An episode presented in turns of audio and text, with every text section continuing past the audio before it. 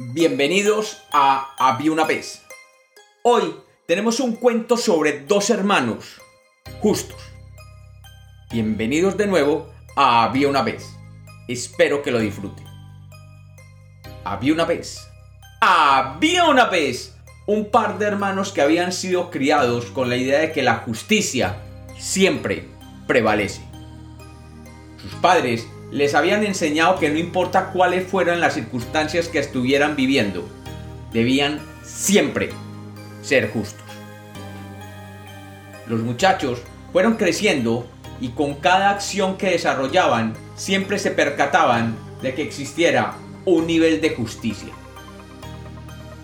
Un día, los padres de los jóvenes murieron y en el testamento les dejaban el mismo número de hectáreas cultivadas, el mismo número de caballos, el mismo número de animales de campo y el mismo número de propiedades.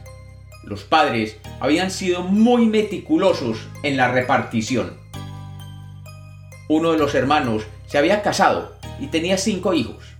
El otro hermano, por el contrario, estaba soltero. Ambos se dedicaban a cuidar de las parcelas con los cultivos y los animales. Todo iba a la perfección y siempre existía un total entendimiento entre estos hermanos. Una noche, el hermano casado se levantó a mitad de la noche preocupado. Había tenido un sueño en el que veía que su hermano estaba viejo y solo.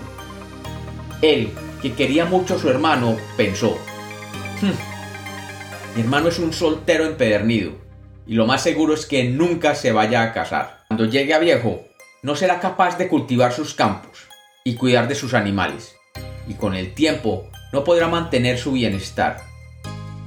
Yo, en cambio, tengo cinco hijos que seguramente podrán continuar con el cuidado de mis propiedades, y ellos me ofrecerán confort cuando sea viejo.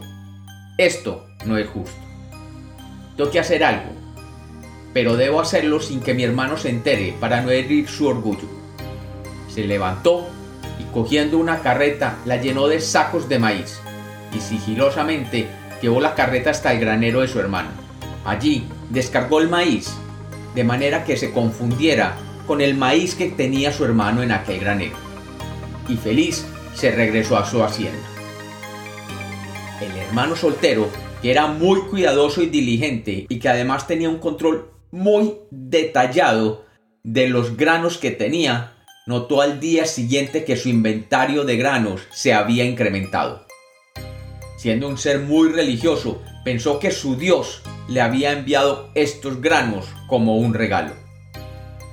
Durante el día meditó ampliamente sobre lo que había sucedido y por la noche meditó que él era un bendecido de Dios y que él tenía todo lo que necesitaba y más y que incluso Dios estaba milagrosamente aumentando el volumen de sus granos. Pensó además que la vida no era justa con su hermano, ya que él podía producir y solo consumir lo necesario para él solo. En cambio, su hermano necesitaría alimentar y criar cinco hijos y mantener a su esposa. Así que era justo que él le ayudara a su hermano.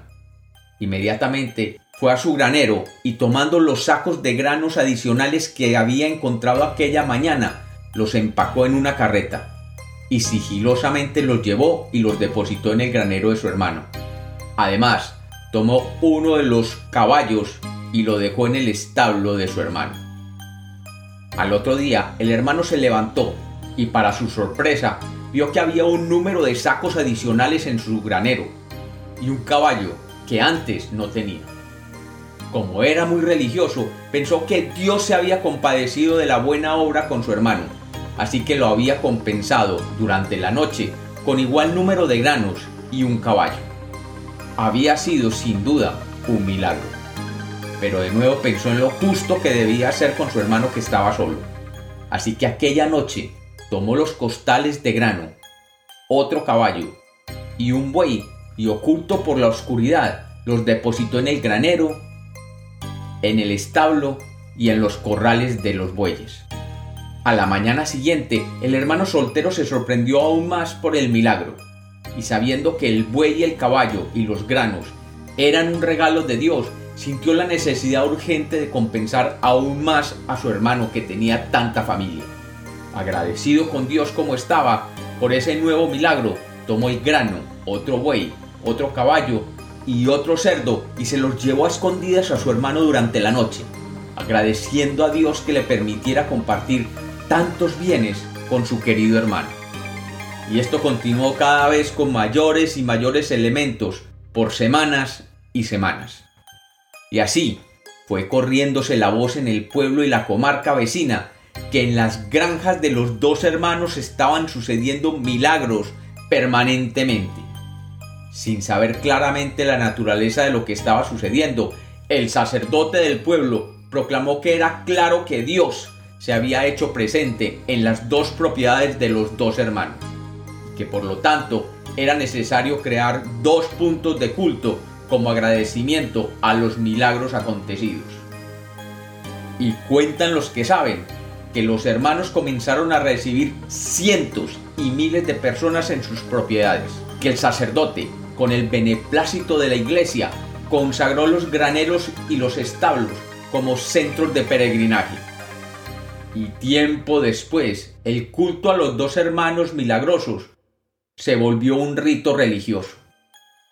Y personas viajaban desde miles de kilómetros a la redonda a visitar y comprar por un precio módico granos de maíz sagrados que se dice provenían de Dios directamente. Y también se dice que algún día los hermanos ricos por la venta de los granos de maíz como reliquias milagrosas se preguntaron qué habían hecho para que Dios los hubiera bendecido de tal manera. Y ambos se miraron uno a otro y se dijeron, de pronto es recompensa por ser justos.